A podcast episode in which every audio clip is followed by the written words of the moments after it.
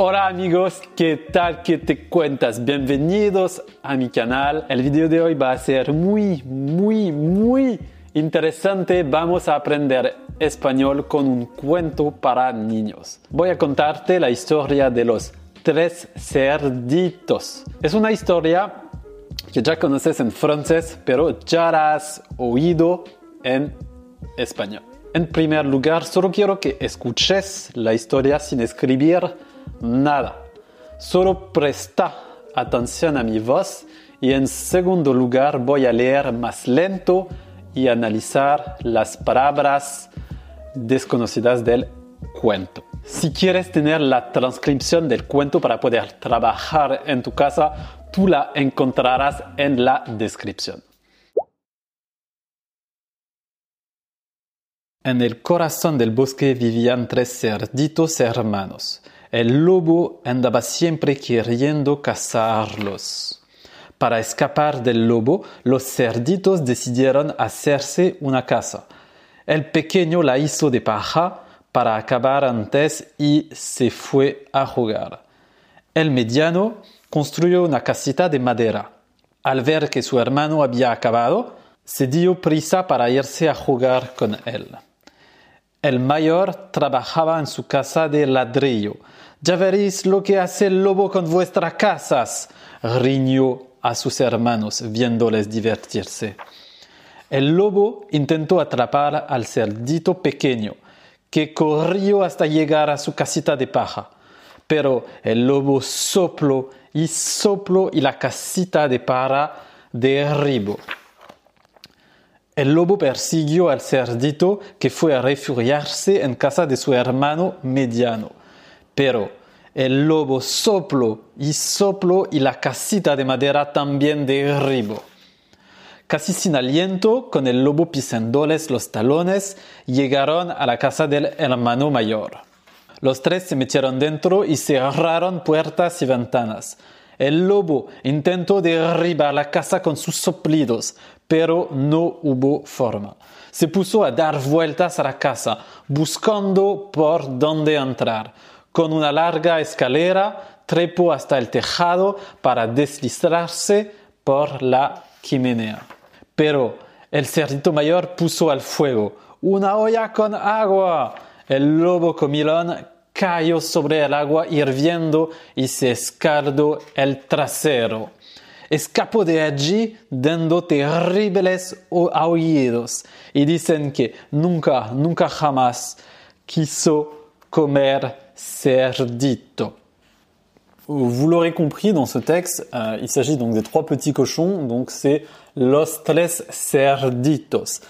En fait, ce qui est intéressant, et ça c'est quelque chose que tu dois savoir, quand tu vois ou tu entends la terminaison avec ito, ito à la fin d'un mot, eh c'est généralement pour donner euh, eh déjà un, côté affectueux ou bien pour renforcer que par exemple la personne, la chose est petite, mignonne.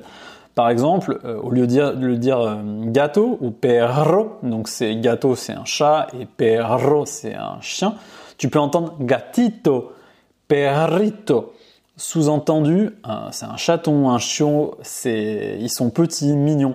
Par exemple, euh, tu vois, ma voisine, elle, elle est chilienne, elle m'appelle Damiencito, et c'est juste, voilà, ça a un côté un petit peu affectueux, c'est une terminaison qui est vraiment très euh, utilisée en Amérique latine, donc euh, tu vas pas trop l'entendre en Espagne, mais voilà, si tu vas, si tu vas en Amérique latine, tu risques de l'entendre. un cochon, c'est cerdo, et si tu veux dire un petit cochon, donc sous-entendu il est plus petit, mignon, tu vas rajouter ito, donc cerdito, soit los tres cerditos, les trois petits cochons. Dans le texte, tu as entendu également corazón, corazón, le cœur.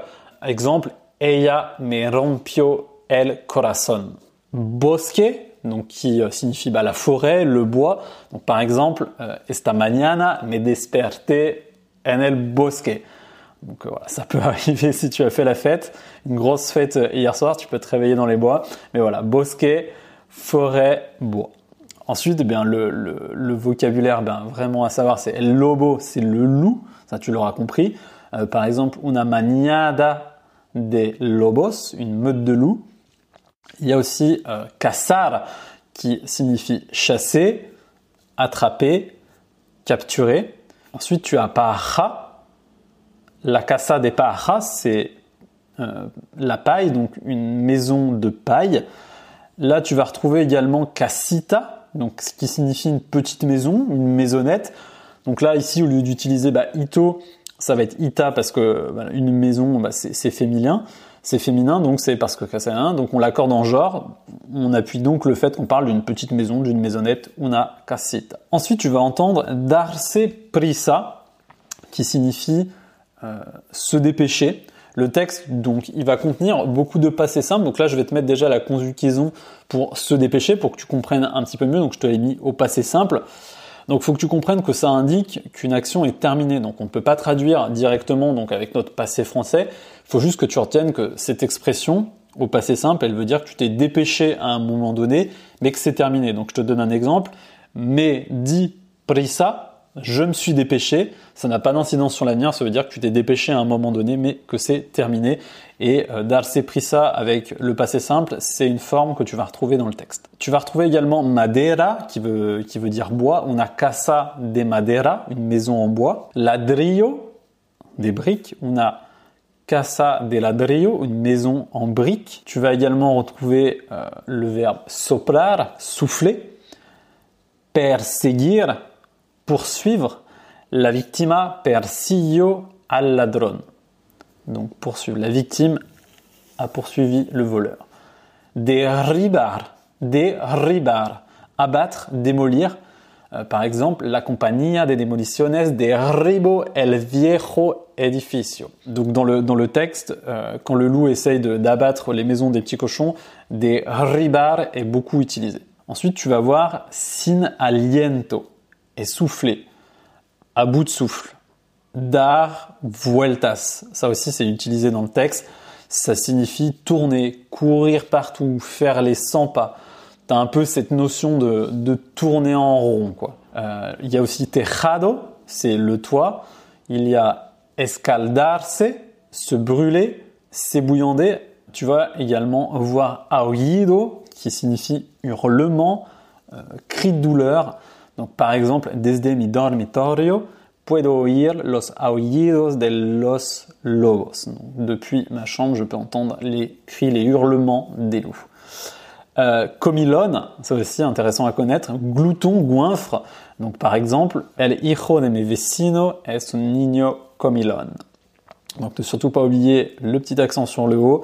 Euh, donc, ça signifie mon glouton goinfre. Donc, le fils de mon voisin est un enfant glouton.